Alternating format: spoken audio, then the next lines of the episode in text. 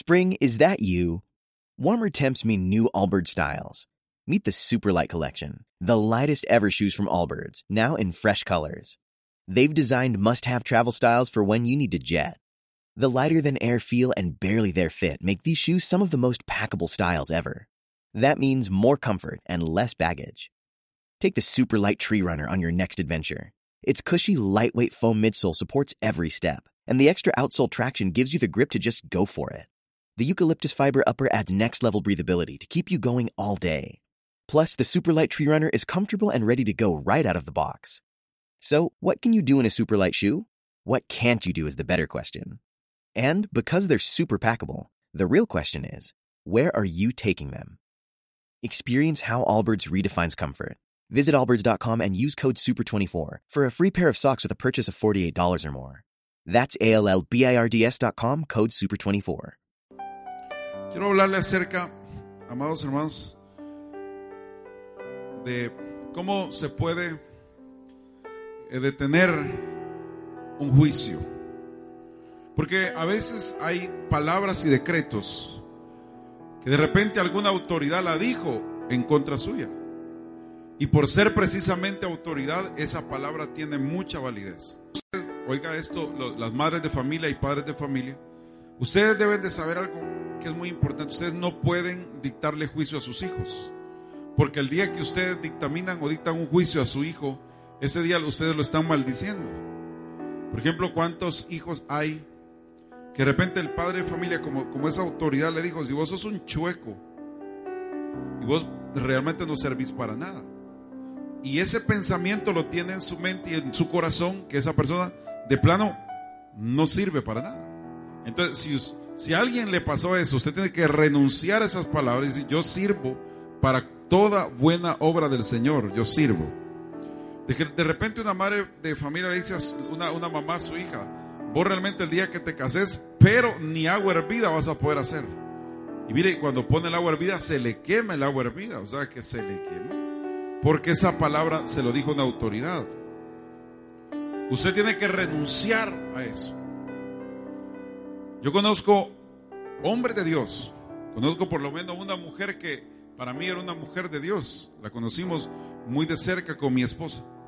Y esa mujer de Dios tenía un problema en su matrimonio.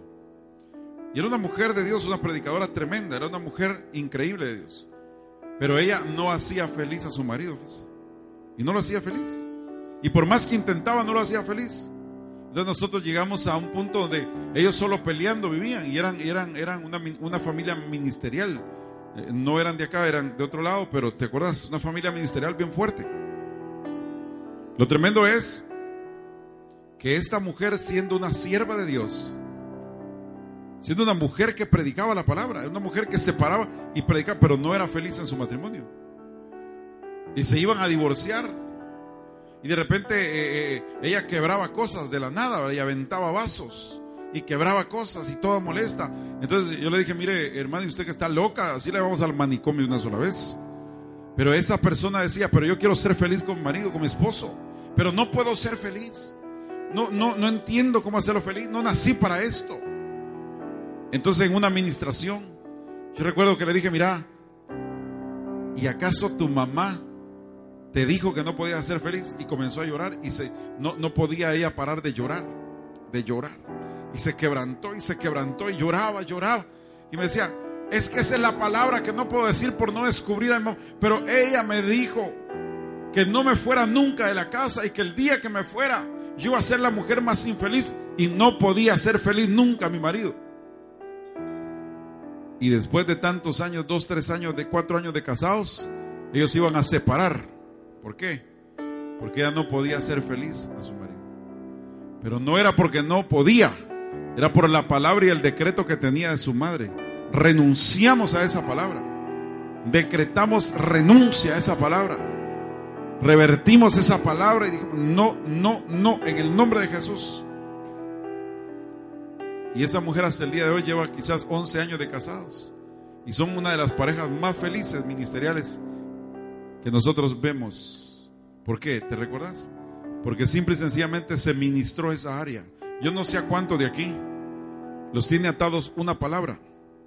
Recuerdo que eh, todo lo que es autoridad tiene autoridad sobre usted, todo lo que es autoridad. Recuerdo que cuando cuando, cuando era pequeño eh, estaba en, en, una escuela y fíjese que hay una maestra. Y llega la maestra y, de repente un muchacho bien alto me mete el lápiz, aquí un lápiz, la punta del lápiz. Yo, mira la punta del lápiz. Eso no lo vio la maestra cuando me, me ensartó la punta del lápiz. ¿Y, ¿por qué me, y, y, yo qué te estoy haciendo? ¿Por qué me ensartas la punta? Entonces vine, vine, pero le aventé una patada. O sea, yo. Y eso lo vio la maestra, va a creer. Y no vio cuando, cuando me metió la. Entonces llega usted la maestra y va a creer usted lo que hace. Llega la maestra, se, se quita el zapato, pero, pero sí, mire, ajá, ya te vimos, no me dijo. y se quita el zapato y ¡plam!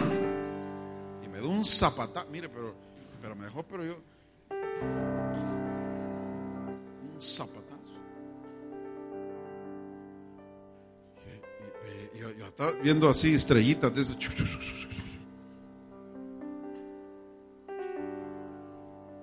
Así me dijo. Y entonces bicho pasmado, me dijo. Para empezar me dijo bicho. ¿Y qué es un bicho? ¿Ah? Un insecto. ¿Y usted a sus hijos cómo le dice? Mira, bicho, vení para... Estos bichos que friegan, bicho, le está diciendo insecto. Entonces no se queje que el cipote tiene... Buenas noches. Buenos días, mamá. ¿Y qué sos? Un bicho. No le diga bicho. Se me dijo, bicho. Y después me dice, pasmado. Yo pasaban los días y todo así. Me... Y no así me dejó pues la maestra por, yo no sé si fue el sopapo o de que yo me sentía bicho pasmado.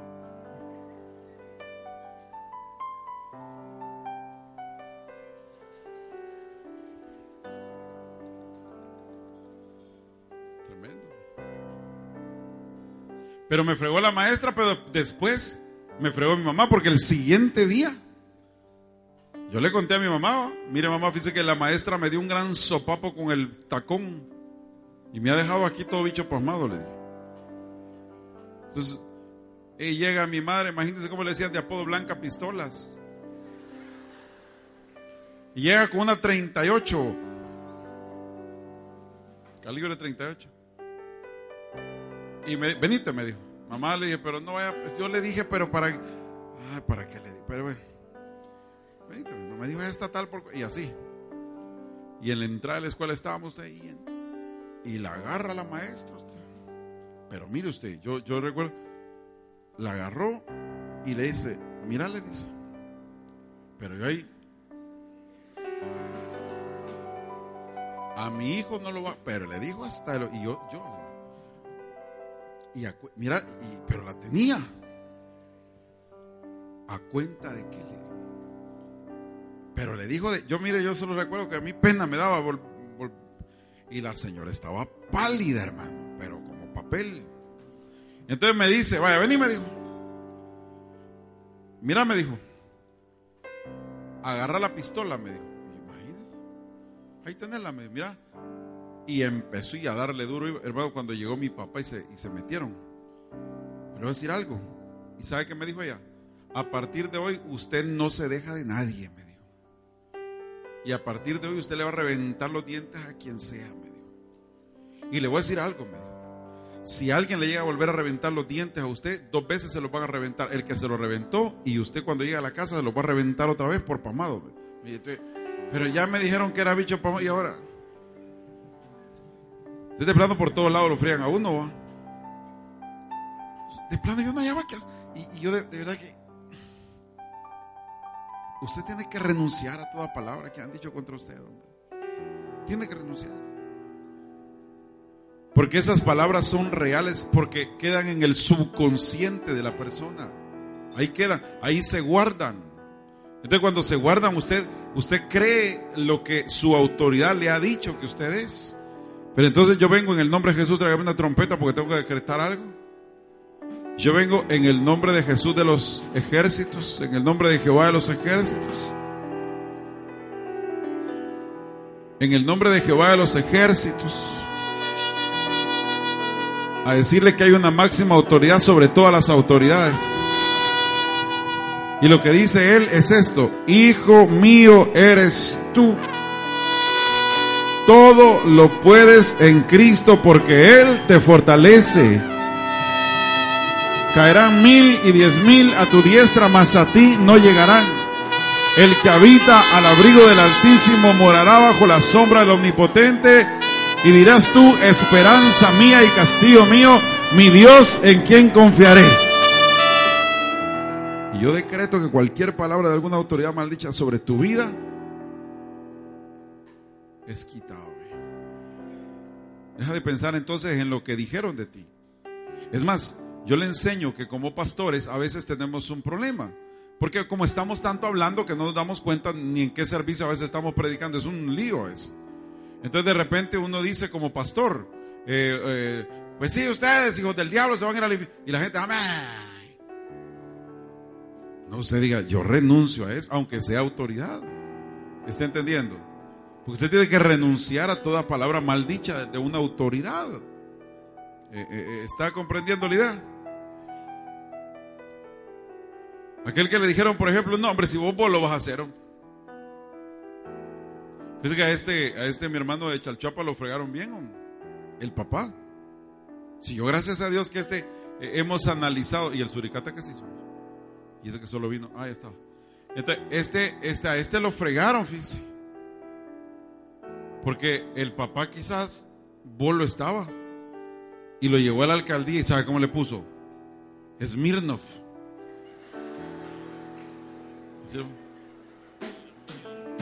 Smirnov. Silver de... Eh, Smirnov. Estaba un día y le digo, mira viejo, le digo, decime mejor no, porque verás que el primero es mero, mero raro, Smirnov, Smirnov,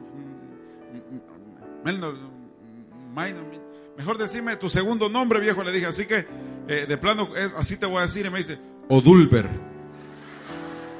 yo, no, pues, ah, pues está mejor el primero. De plano que, Smirnov Odulber. Llámeme a esa marmota, por favor. Y mire, entonces, iré Smirnov Odulber. Sí. Que yo. Y viene la maestra. Y viene la maestra. Y la maestra lo saca en un drama vestido de mujer y le pone Lucrecia.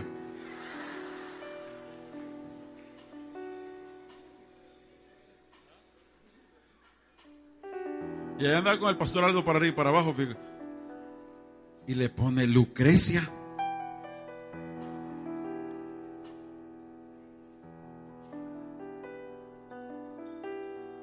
Mire, mire de, plano que los papás y nosotros, gracias a Dios, renunciamos a todo eso, ¿verdad? Y el muchacho eh, es, es, hombrecito, gracias al Señor, ¿verdad? Sí, no, es de verdad, y, busca novia. Pero entonces ya me entendió. Pero tiene que renunciar a todo lo que, lo que, lo que dijeron. Pues. Porque, y, y, ¿y por qué te dejaste eh, eh, vestir de mujer? Porque la maestra me dijo. Y así me vistió y lo sacó y le puso unas vejigas y lo sacó. La gente no sabe que la autoridad tiene verdaderamente autoridad para hacer cosas. Y usted tiene que renunciar a cualquier cosa. De repente alguien le dice, mira, allá vas, y, pero si te va un accidente vas a... Y no solo a darse en la madre va, pues. Usted tiene que renunciar a cualquier palabra que se haya dicho en contra suya. Usted tiene la inteligencia de Cristo. Porque de repente le dice, si ese topado es, hombre, al tata salió. Es topado. Y usted cree que hace algo por ser topado, hermano. Renuncie. Yo no sé qué juicios. Yo no sé qué cosas, ni qué rollo, ni dónde hemos vivido. Yo no sé de qué manera, hermano. Nos han, nos han pasado algunas cosas, pero a David le pasó una cosa. David dice que fue tentado por el diablo. Fíjese, el diablo lo tentó. En primera crónica, primer libro Crónica 21. 1. ¿Qué dice el primer libro de Crónica 21? 1. Pero Satanás, ¿qué hizo Satanás? Se levantó contra Israel. ¿Y qué hizo? E incitó a David a que hiciese un censo en Israel. Óigame, los censos eran normales en los reinos. Es más, aquí en El Salvador hace algún tiempo, ¿se acuerda que lo llegaron a censar? Ahí andaba Chambita medidor, ¿no se recuerdan ustedes? Y le tocaban y le ponían un, su calcomanía. Algunos trabajaron en esa cosa. Sí, ¿verdad? Ahí, entonces, ¿sé qué preguntaba? ¿Cuántos loros tiene? ¿Cuántos gatos? No, eso no va. Solo cuánta gente vive aquí. y es que dice que en algunas casas llegaban, mire, aquí vive gente. No, aquí animales vivimos, le dice.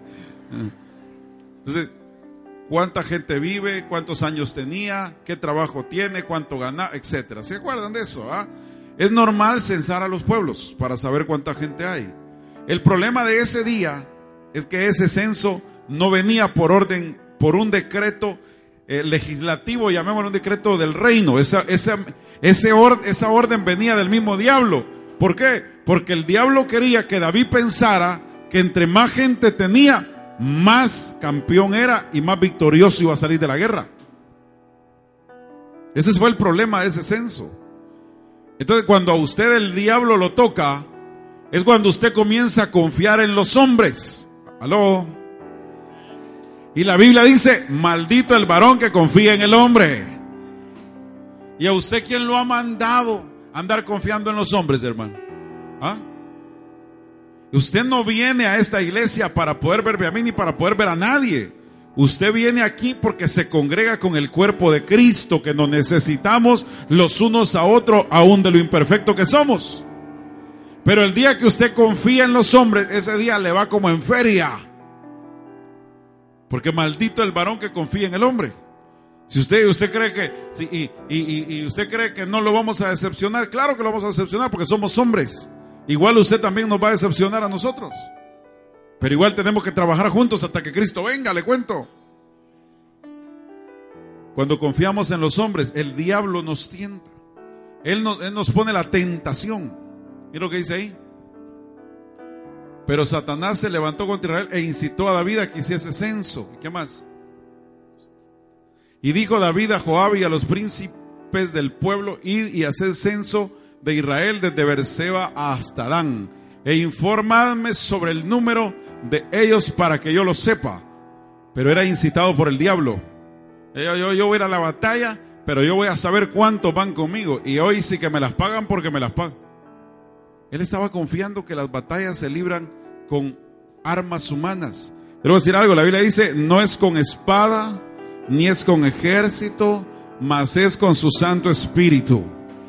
Si usted está siendo atacado por alguien o por el enemigo, no tenga miedo. Reprenda las bocas de los leones que se levantan en contra suya. Si usted está siendo hechizado porque usted hay un brujo que está ahí por ahí metiéndole su foto en una botella y la está metiendo ahí en el cementerio con, con, con tierra de muerto, ¿qué le importa a usted? Los hijos de Dios no podemos ser tocados por el diablo. Donde está el Espíritu de Dios, ahí hay libertad, Señor. No puede habitar el diablo y el Espíritu Santo. Donde está el Espíritu de Dios, ahí hay libertad. Un día vino, un, bueno, aquí no vino un satánico, a predicar, un ex satánico a predicar, ex satánico, porque todo el mundo, y todo el mundo llegó, fíjese, pero más curioso de ver al satánico que a Dios. Y todos querían, ya ni, ni el ex satánico les dijo que, mire, ah, vino el satánico. El satán. El ex sacerdote satánico. Pues, y todo el mundo preguntaba, mire, va a llegar un satánico. Y todo el mundo llegó más por el No cabía, bueno, ni yo podía entrar. Porque todo el mundo esperando al satánico. Y era yo, de verdad que el ex satánico, yo hasta cuando le di la mano, yo hasta arrepentido después de haberlo invitado. Porque así, mira, Adán Andrade se llama. Allá vivía en, en, en, San Miguel. Y usted, desde que entró usted, alto así todo.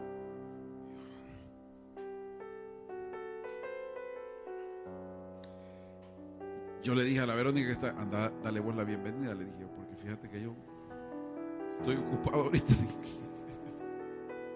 todo tatuado, todos lados, hermano, cachos del diablo por todos lados, un ángel allá atrás, así, una onda yuca. Y empieza a decirnos a todos, mire, a mí me aquí, yo, ¿te recuerdas? ¿Te acuerdas del Satán? Tremendo, ¿va? Todo el mundo no durmió esa noche, dice todo el mundo llamando por teléfono, aquí estoy yo, oigo ruidos en la casa. ¿Y? Y el Adán Andrade nos cuenta y comienza y así hablaba, ¿te recordás, va? Así el Satán, y se bajaba como todo seco, tipo de lo dulce, así. Y así caminaba. Le quedó como la maña. Y dijo, y, se la, y cuando la gente se le iba a acercar, la gente, eso le gusta a la Mara, así eso, llegaron más por eso, para asustarse, llegaron. Pero él quizás también por fregarlo hacía. Y decía, no temas. Y la Mara.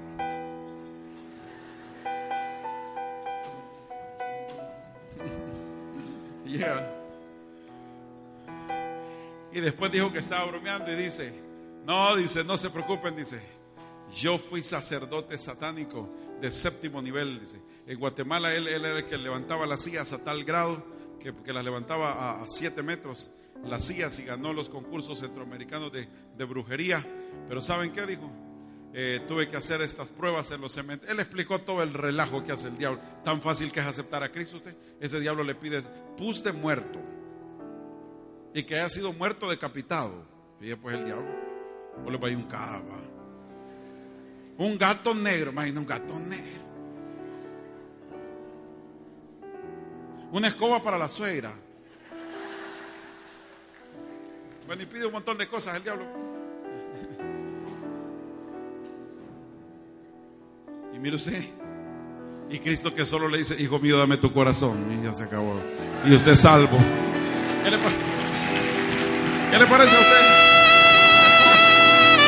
Es mejor, es mejor. Sí. Pues sí, entonces él, comenzó a fregar después hasta la Vero, que miedo le tenía, hasta tío le, le, siguió diciendo, ya, sí, sobrina. Le, pero mire, hermano, y nos dijo, no tengan temor, dijo. ¿Saben por qué? Porque yo intenté, a todas las mujeres que quise, me las llevé a la cama, digo, fíjense. Porque lo que hacía era robarse la ropa interior de las mujeres. Por eso usted no ande dejando cosas allá afuera. Porque, mire, los satánicos allá andan detrás de los lados, fíjense. Y se robaban las prendas y con eso las embrujaba. Y las mujeres, cuando veniste conmigo, sí, le decía, ya voy. Y se iba. No, si era malo, malía el brujo. Pero él se preguntaba toda la vida. Ey, usted no estuvo cuando llegó el Satán. Él no, no. A la UTI estuvo. Tampoco llegó. Porque sí llegaste cuando llegó el Satán. Y entonces, ¿saben ustedes? ¿Sabe qué dijo él?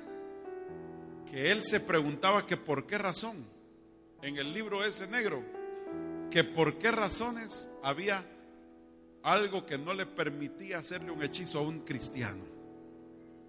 Y aunque llegaban donde él le decía, mira, queremos que la Martita vaya conmigo a la cama. No, la Martita va a la iglesia, así que con esa no me meto. Y dice él que él, esa fue la curiosidad que tuvo. Que por qué razón. Entonces él entendió que había un poder más grande que el que él adoraba. En una campaña evangelística no se le permitió ir, pero él fue de necio. Y eso iba a hacer que el diablo lo matara.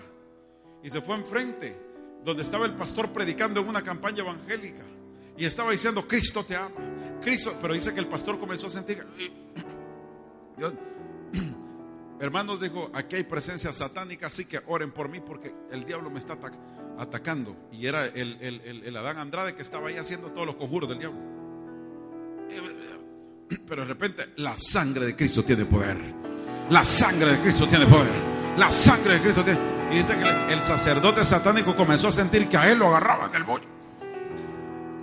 Y dice que de repente sintió que Satanás llegó y lo estaba tomando del buche con los demonios. Y entonces le dijo al pastor, pastor, yo soy el que estoy, pero ayúdeme porque el diablo me quiere matar. Y comenzó a orar y le dijo, la sangre de Cristo tiene poder. La sangre de Cristo te libera de todo pacto satánico. Ahora te declaro libre de todo pacto satánico. Mira hermano, y el hombre comenzó a temblar, fue bautizado con el Espíritu Santo. Y ahora le sirve al Señor en todo el mundo, anda predicando el Evangelio. Pero ¿qué nos dijo? No teman. Porque aunque te agarren todos tus prenditas para hacerte hechizo, no te cala. Porque la sangre de Cristo te cubre. Eso es glorioso, hermano, ¿no te parece? Sí, sí es. Así que la lucha no es contra carne y sangre, sino contra huestes y potestades. Pero le quiero decir algo, el diablo lo toca. Entonces, usted no puede pelear con armas humanas. Hermano, de repente la gente que siente que alguien le está, es que te están haciendo mal. Entonces va a ir a buscar a otro brujo para quitarle el hechizo. Hermano, chucho no come chucho. Y se come, no come mucho. ¿Qué hace usted en Satanás? No, su lucha es espiritual. El diablo quiere tocarlo para desestabilizarlo, para que no confíe en Dios. Pero este hombre, David confió en su equipo, en su gente. Y mira lo que hizo. Le dijeron el número, el 3. Y, y dijo Joab, añada Jehová a su pueblo cien veces más, Rey, Señor mío. ¿No son todos estos siervos de mi Señor? ¿Para qué los quiere? ¿Para qué procura mi Señor esto? ¿Qué será para esto que será pecado para Israel? Va a ser pecado. Estar confiando en los hombres es pecado. Aunque vayamos como tres pelones, pero si vamos en el nombre de Jesús vamos a vencer, hombre. Es pecado lo que está haciendo. Confíe en el Señor. No confíe en los hombres, no confíe en los caballos, no confíe en las flechas y en los arcos. Confíe en Jehová de los ejércitos. Pero mire el hombre necio y mire lo que pasó. Mas la orden del rey pudo más que Joab. Salió por tanto Joab y recorrió todo Israel y volvió a Jerusalén y dio la cuenta del número del pueblo a David. Y mire lo que le dice. Y había en todo Israel, ¿qué cosa? Un millón cien mil que sacaban espada. Y de Judá 470 mil hombres que sacaban espada. Ese hombre tenía un millón y medio de guerreros. Un millón y medio. Y él se sintió seguro. Él se sintió seguro. Y ese fue el pecado de David sentirse seguro con las armas humanas. Usted y yo tenemos una lucha y es espiritual. Y nuestra seguridad viene del Señor. Nosotros debemos de vivir confiados. Entonces, eh, ¿qué sucedió ahí? Ahora, como resultado del pecado, le envían un juicio. Y mira el juicio. Eh, vamos a ver, quiero que busque por favor ahí mismo. Y sigamos leyendo, sigamos leyendo el 14. Entre esto, no fueron contados los levitas ni los hijos de Benjamín porque la orden del rey era abominable a Joab. Asimismo, esto desagradó a Dios. ¿Y qué hizo? ¿Qué hizo Dios? Más fuerte, ¿qué hizo Dios? Cuando usted confía en los hombres, escuche lo que le voy a decir. El día que usted confía en los hombres, Jehová se va a molestar con usted y va a herir las cosas que más ama. Cuando usted confía en los hombres, porque al Señor no le gusta que usted confíe en los hombres. Él es celoso. Él dice, hijo mío, yo soy tu padre. Hijo mío, yo doy mi cara por ti. Hijo mío, yo peleo tus batallas. Yo te quiero decir algo. Hay alguien acá, dos, tres, no sé cuánta gente. Pero que está siendo atacada precisamente a, veces hasta por su familia. Familiares cercanos o lejanos. Pero ¿sabe qué? Tu lucha no es contra ellos. Y yo te digo que en el nombre de Jesús eres cubierto con la sangre de Cristo. Y esa batalla la ganas porque la ganas. Y no va a ser peleando con la gente, sino que va a ser una batalla legal que se va a ganar en el reino espiritual a tu favor. Porque los que esperan en Jehová tendrán nuevas fuerzas. Correrán y no se cansarán, caminarán y no se fatigarán. De ese problema de que sale, sale. Pero no confiando en la chequera. No confiando en el amigo, no confiando en el vecino, no confiando en el, en el compadre que le va a mandar pisto a Estados Unidos. Por andar confiando en la gente, hasta el trabajo puede perder esa gente. Y se queda silbando en la loma y usted dice, ¡Ah! hasta el trabajo le quitaron, sí, por su culpa. Por andar confiando en la gente. No puede usted confiar en la gente. No puede usted confiar en la gente. Usted confíe en el Señor. Usted mira lo que dice, desagradó a Dios, hirió a Israel y qué más. Entonces dijo David a Dios, he pecado gravemente al hacer esto, te ruego que quites la iniquidad de tu siervo, porque he hecho muy locamente, he confiado en los hombres, he confiado en, el número. ¿Y qué más dice el 9? Y habló Jehová a Gad vidente de David diciendo, ¿qué le dijo al profeta? Porque era un profeta. Ve y habla a David y dile así al profeta. Lo que pasa es que en el Antiguo Testamento vidente era profeta. Dile así, ha dicho Jehová, tres cosas te propongo, escoge una de ellas. Una que yo haga contigo. ¿Me pone el otro versículo? Y viniendo a a David le dijo, así ha dicho Jehová. ¿Qué le dijo?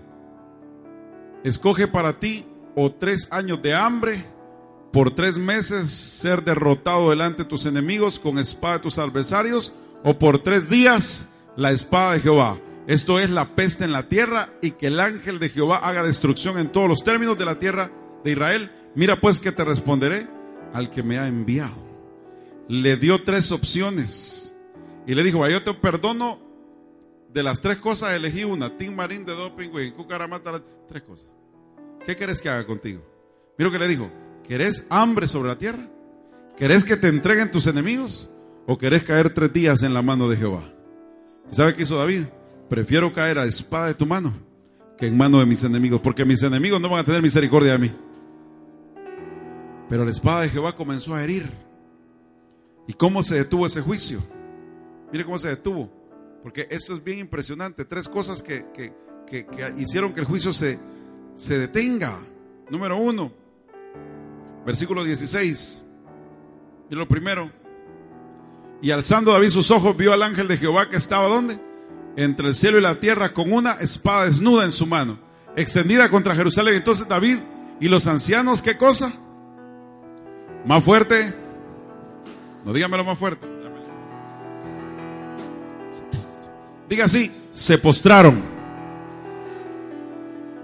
La palabra postrarse en ese idioma no es simplemente estar, vengo a adorarte, vengo a postrarme, eh, vengo a decirte que eres mi eh, Dios, eres simplemente eh, yo, simplemente su abuela. Así, así viene mucha gente loca. ¿Me entienden? Porque el problema es que los juicios no se detienen. Y está viendo que no hay trabajo, que no le alcanza el sueldo.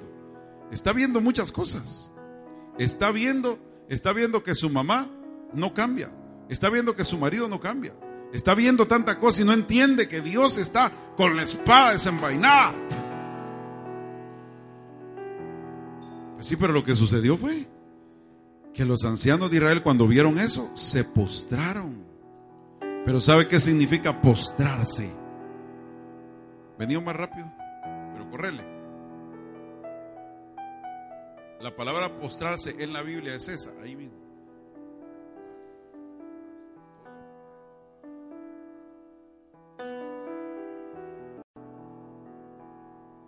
Eso es postrarse.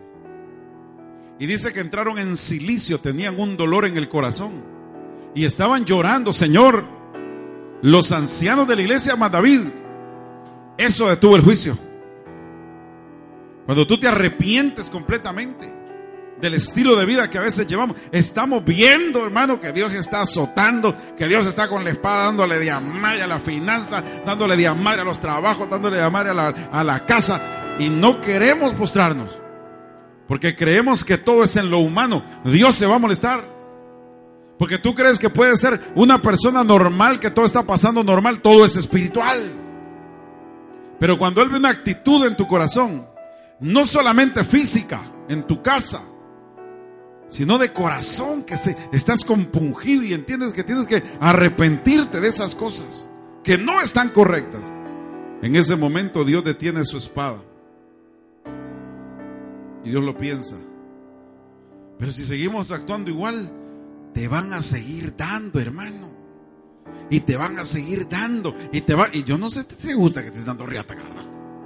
Y te van a dar hasta por debajo de la lengua. Y te van a dar, y te van a dar, y te van a dar, y te van a dar, y te van a dar, y te van a dar, y te van a dar, y te van a dar, y te van a dar, y te van a te van a dar, te van a dar, te van a dar, te van a, te van a seguir dando. Pero la Mara no entiende. que debe de arrepentirse. Ahora, ¿qué es la palabra arrepentirse? ¿Se acuerda usted de metanoia, cambio de mentalidad? ¿Qué es arrepentirse? Arrepentirse no es estar, usted llore delante de la presencia de Dios nada más. Pero arrepentirse no es estar, ay Señor, que ahora sí, que paja. Mentira. Arrepentirse es esto, mire, es caminar hacia un lado y metanoia, cambio de mentalidad. Y es decir, ya no voy hacia allá, ahora voy otra vez hacia allá. Eso es arrepentirse. Entonces deje de hacer lo que a Dios no le agrada simplemente. Pero hágalo de corazón. Porque unos van así, se medio arrepienten y regresan rápido otra vez. Arrepiéntase. Arrepiéntase. O no está cansado que le den de madre por todos lados. O no se cansa. Yo me cansé, yo me cansé. Yo le dije al Señor, yo ya me cansé. Yo me rindo. Una vez me puse a cantar, yo me rindo a Él. Yo me cansé. Me cansé de confiar en los hombres, me, cansé, me cansé, me cansé. Me cansé de hacer cosas que a Dios no le agradaban, me cansé. Y dije, no, ya no, ya mucho me han dado debajo, hasta por debajo de la lengua. Ya no. Y empecé a cambiar mi mentalidad. Gracias, hombre. Número uno, detiene el juicio tu actitud de arrepentimiento. Número dos, es importante, que asumas la responsabilidad de que tú fuiste. Porque sabe que es fácil venir al culto y regalar el mensaje. Hay mucha gente regalona. Hay gente regalona. ¿Sabe qué dice? Ese mensaje es para este que está ahí enfrente.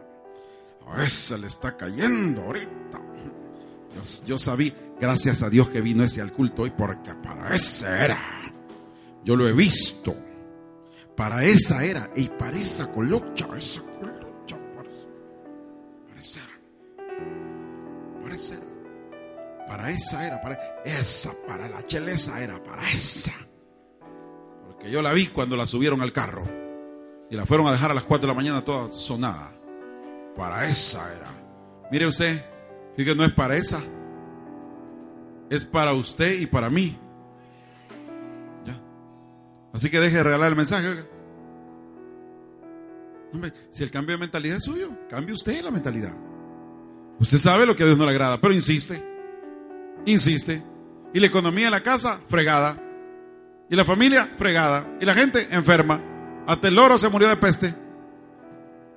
Un gato todo seco que ya ni miau dice, sino que a ladrar se pone, piensa que chucho. O sea, un gato confundido tiene en la casa. Pues. Gato confundido, loro con peste. Chocaba.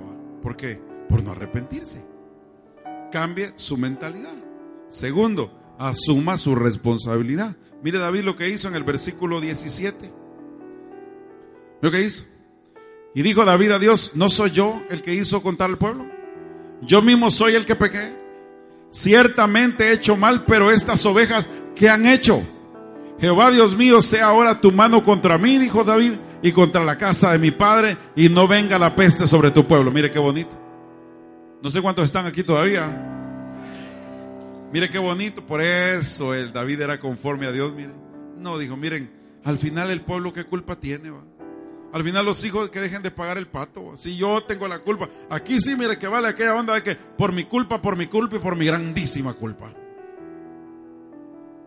¿Por qué? Porque asuma la responsabilidad. Es que aquí está pasando algo porque alguien está en pecado en esta casa, dice. Fíjese. Que yuca va. Aquí ha de haber un Jonás que está con nosotros, tirémoslo. Y no sabe que él mismo es el Jonás. Porque, porque, porque no asume la responsabilidad. Es un tipo que nunca asume. Es una mujer que jamás asume. Y esa gente jamás va a alcanzar misericordia a menos que diga, yo soy pecador. Y yo soy el que le he regado. Y yo soy eh, por mi culpa, por mi culpa y por mi grandeza. Y yo tengo la culpa. Mire David, qué lindo lo que dijo. No, hombre, Señor, ya no mates al pueblo, hombre. Si yo tengo la culpa, si por, por mi culpa están todos estos así. Asuma, afronte, enfrente. O sea, hay que, hay que, hay que asumir la responsabilidad. Mire, David, por eso que dice la Biblia que era conforme al corazón de Jehová, ¿no le parece? Porque el tipo le dijo, mire, ¿para qué estás matando a todo el mundo? Sí, yo tengo la culpa. Y no yo pequé, pues. Y las palabras más yucas fueron, que la peste venga sobre mí, sobre mi casa, le digo. Fíjate yuca. O sea que nunca, nunca se escapó del trato de Dios. Nunca se escapó, nunca se escapó de la disciplina de Dios. No se escapó. No dijo a mí que me caiga. Así dijo él. Y yo voy a pagar el pato. Hay gente que a otro le echa la culpa. Hay gente tan pendiente de la vida de otros. Y quizás para eso es bueno el Facebook, va. Para estar de metido en la vida de otros. Tirándole a medio mundo.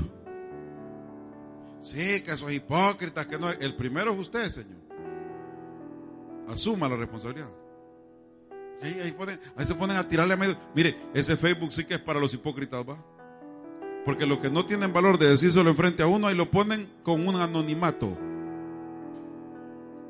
No, hombre, aprenda a ser mujercita de Dios y hombrecito de Dios.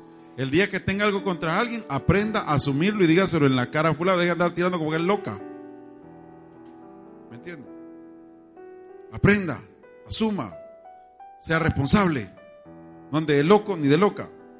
Aprenda. Y eso es un hombre de Dios de verdad.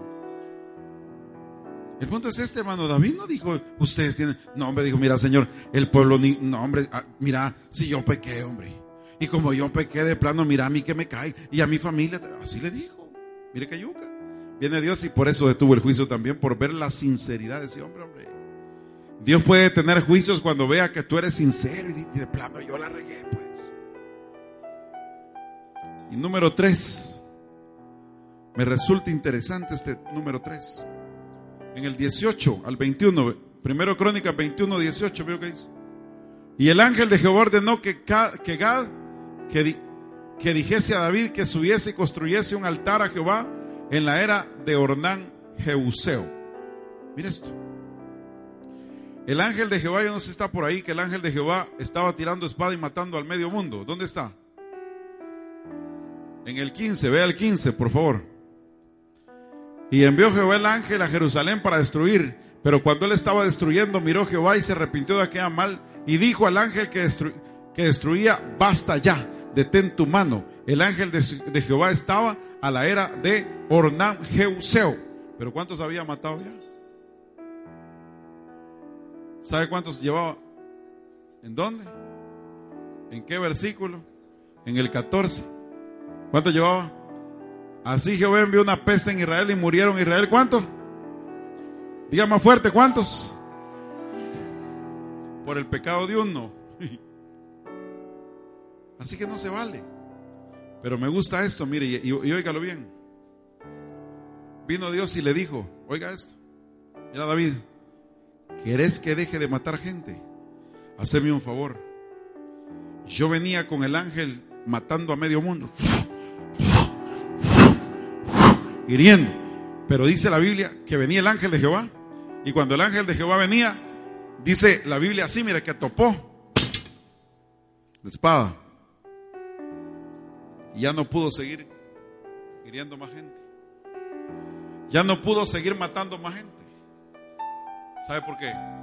Porque el ángel de Jehová se topó en un lugar especial de un hombre que era un justo y la espada de Jehová venía afilada matando gente, pero cuando pasó y llegó a la era de Ornán, ya no pudo más.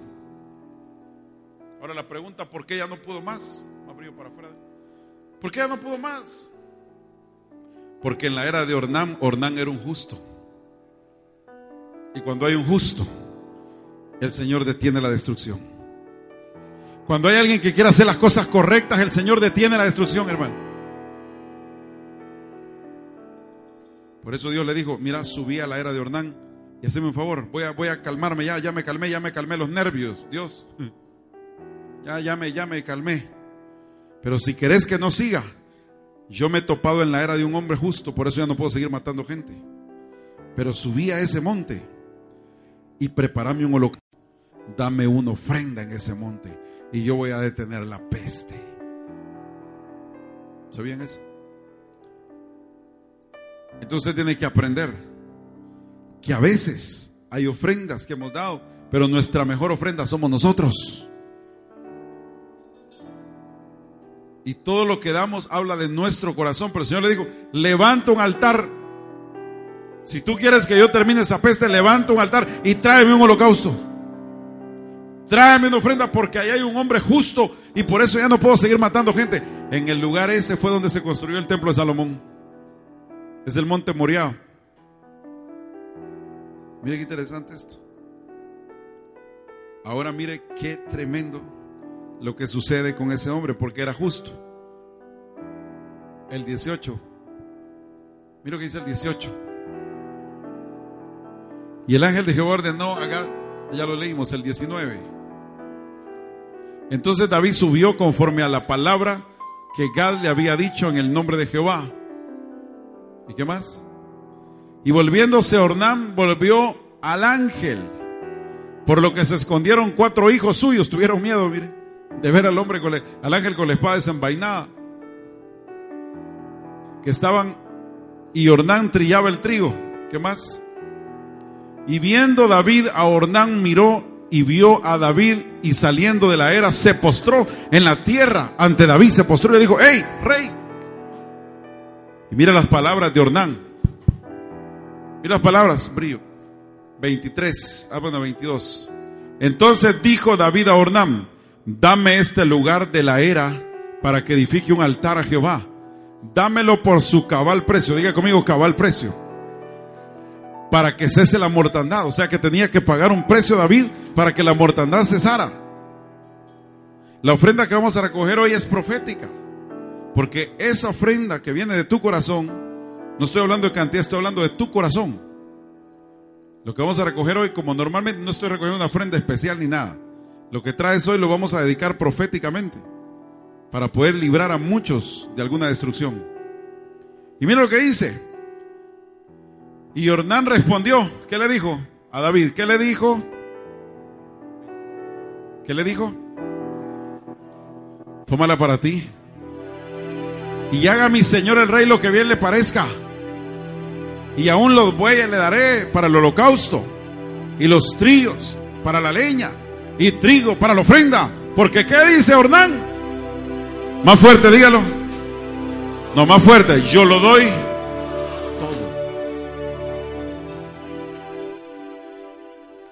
Por eso fue que el ángel que venía destruyendo,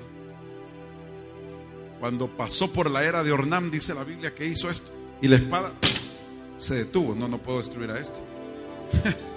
Este tipo todo lo da. Este tipo es justo.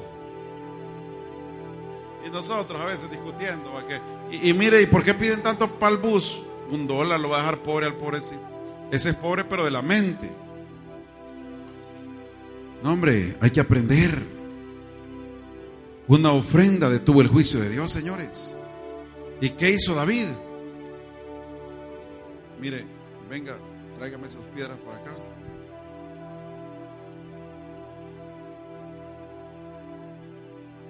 Tráigalas para acá, aquí pónganlas. Mire David lo que hizo.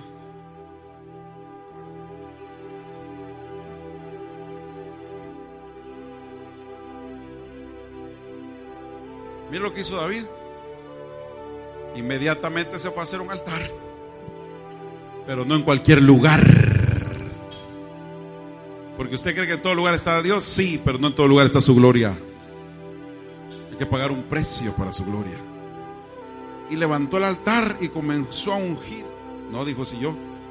Y el hornal le dijo, Señor, yo le doy todo. Si yo estoy acostumbrado a darle todo a Dios, ¿qué le pasa? Yo le voy a dar los bueyes, le voy a dar el trigo, le voy a dar todo, el holocausto, la leña.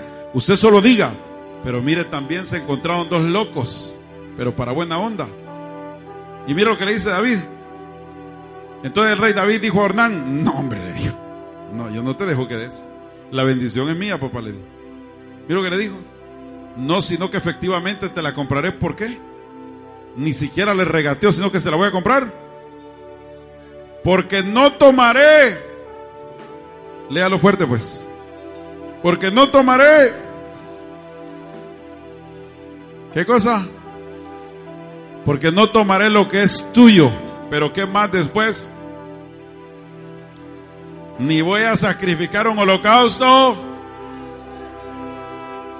Que nada me cueste, papá. Yo he aprendido a darle a Dios cosas que me cuestan. ¿Ah? ¿Cómo le quedó el ojo, hermano? Por eso se encontró un loco que lo daba todo, pero se encontró otro más loco que no permitió porque él quería la bendición y le dijo, no, hombre, yo no le doy a Jehová ofrendas que no me cuesta. Líderes, si ustedes creen que ustedes pueden ver tener la presencia de Dios, pero la gloria no. ¿Por qué? Porque van a la semilla para hacer las cosas a la changoneta. No, tiene que costarles ese altar. Y cuando la gente se pone dura y de repente no es que nadie me ayudó, pues sáquelo usted y póngalo usted. Dios lo va a bendecir. Pero deje de renegar de la gente. Y aprenda a darle una ofrenda. Por eso es que David era bendecido. Porque cómo le agradaba el corazón a Dios con esas actitudes. ¿No le parece? Hay gente que los diezmos cree que es, que es como colcha que está pagando. Y todavía después es que yo le debo a Dios tres meses. Hermano, estás loco. Dios no es la curazao, ni Prado, ni Simán. Dios es el Dios que te dio la bendita vida que tienes. Y Él merece lo mejor de ti, de la mejor manera. Por eso es que David era bendecido, porque todo yo le voy a dar. Ese aceite, ¿cuánto vale? ¿Qué importa lo que valga? Pero a mí me tiene que costar. Ofrenda que me cueste. importa lo que valga. No importa lo que valga ese púlpito. Si se arruina, que se arruine. No importa. Pero yo voy a dar a Dios una ofrenda que me cueste.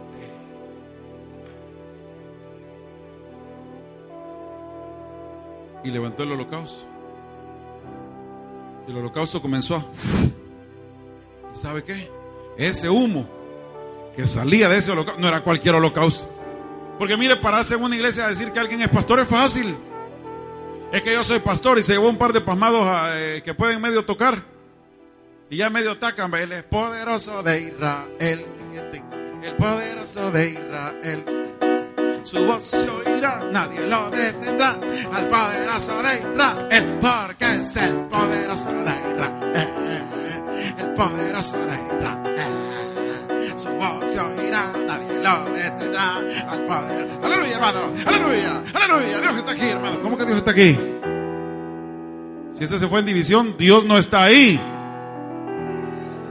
Si ese anda en pecado, Dios no está ahí. Dios recibe un holocausto que le haya costado a usted. Dios no recibe limosna ni chilica de nadie, no las necesita. Pero Dios recibe un olor grato del holocausto cuando esa ofrenda te ha costado, cuando has asumido la responsabilidad de ser un hombre responsable delante de Dios y decir que por tu culpa ese holocausto sube al reino. Cuando eres una persona que te postras y te humillas delante de Dios y reconoces que hay que arrepentirse, ese holocausto es olor grato. Ese era el altar que levantó David con Urdam. ¿Y sabe que empezó a llegar al cielo? ¿Y sabe qué hizo? Oiga esto. La espada de Jehová que estaba hiriendo a la gente. Esa espada que estaba, que estaba hiriendo al pueblo. Esa espada, ¿sabe qué pasó? Cayó porque el holocausto hizo que cayera. Tú puedes detener un juicio cuando tienes un holocausto correcto. No sé si escucharon acá. Tú puedes detener un juicio cuando tienes un holocausto correcto. Cuando eres un hombre de verdad de Dios. Y ese holocausto llega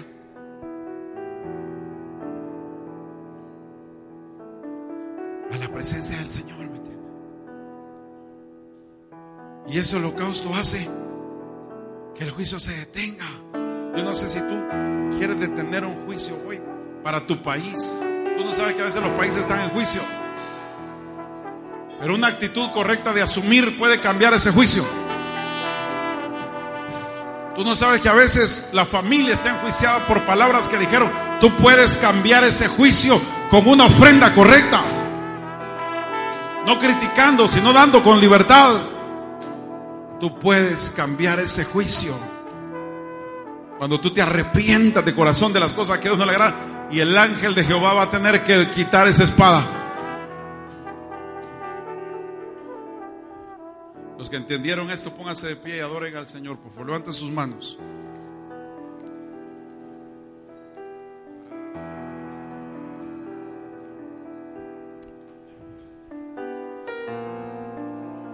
Los que entendieron nada más. Los que entendieron.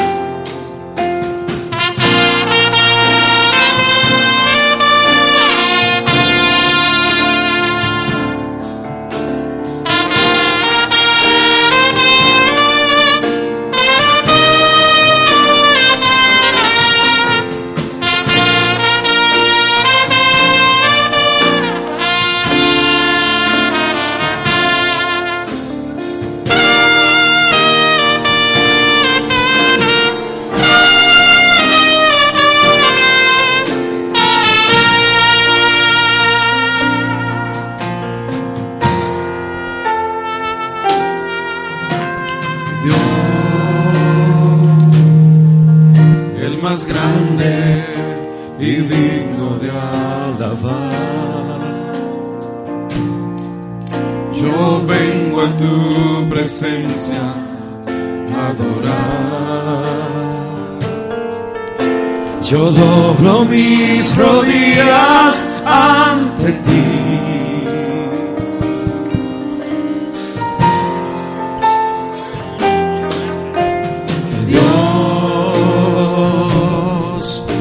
Más grande y digno de adorar, me ayuda al enemigo derrotar. El gozo de mi vida eres tú.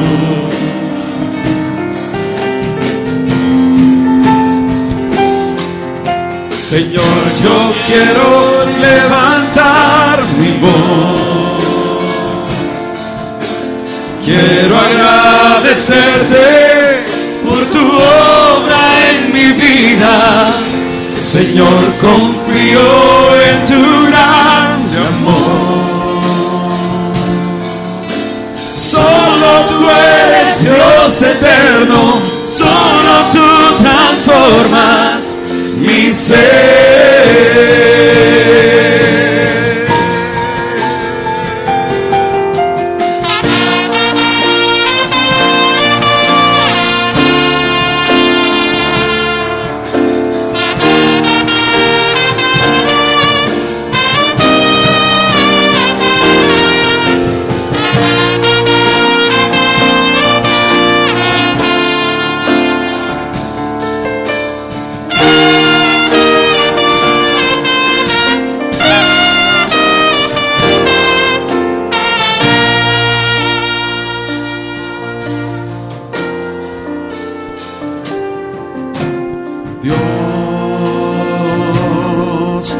Más grande y digno de alabar.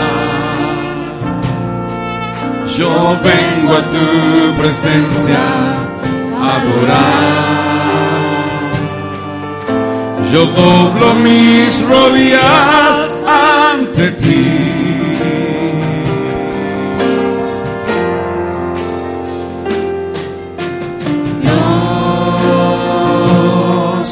El más grande y digno de adorar. Me ayuda al enemigo a derrotar, dígalo fuerte. Me ayuda al enemigo derrotar.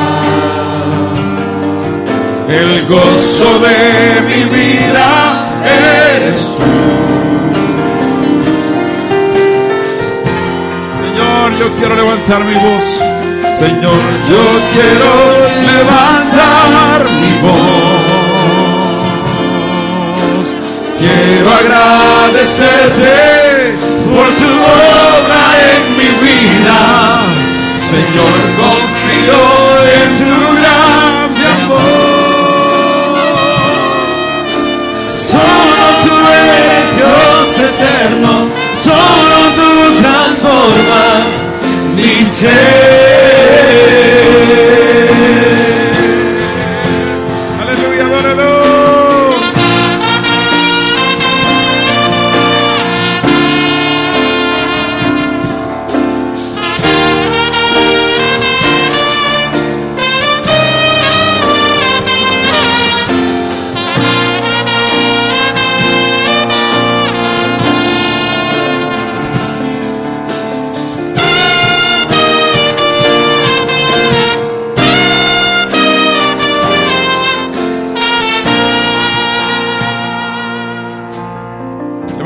Manos y levante su voz, por favor, y dígale, Señor, yo vengo a detener cualquier maldición, cualquier juicio que se ha levantado en contra mí, de mi familia, mis finanzas. Ahora, ahora en el nombre de Jesús, tú eres mi Dios. Y yo te adoro, Señor, y quiero tener la actitud correcta. Tú eres mi todo, tú eres mi Dios, tú eres mi Señor. Levante su voz y adórelo.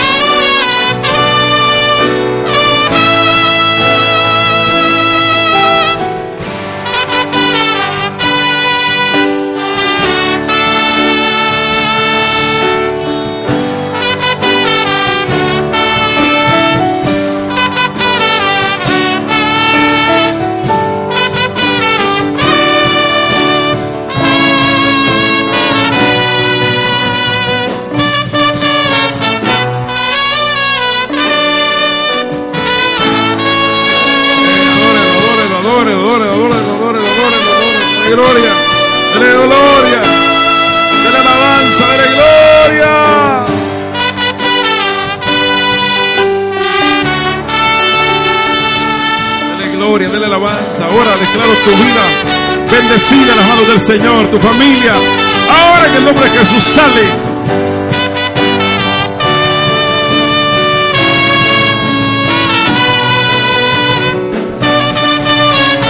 El Señor es mi rey, mi todo. El Señor es mi luz, mi rey. El que me hace vibrar de gozo. El que guía mis pasos. Dilo fuerte. El que guía mis pasos, el que extiende sus brazos, el creador de los cielos. Más fuerte, dígalo con todo el corazón. El Señor es mi rey, mi todo.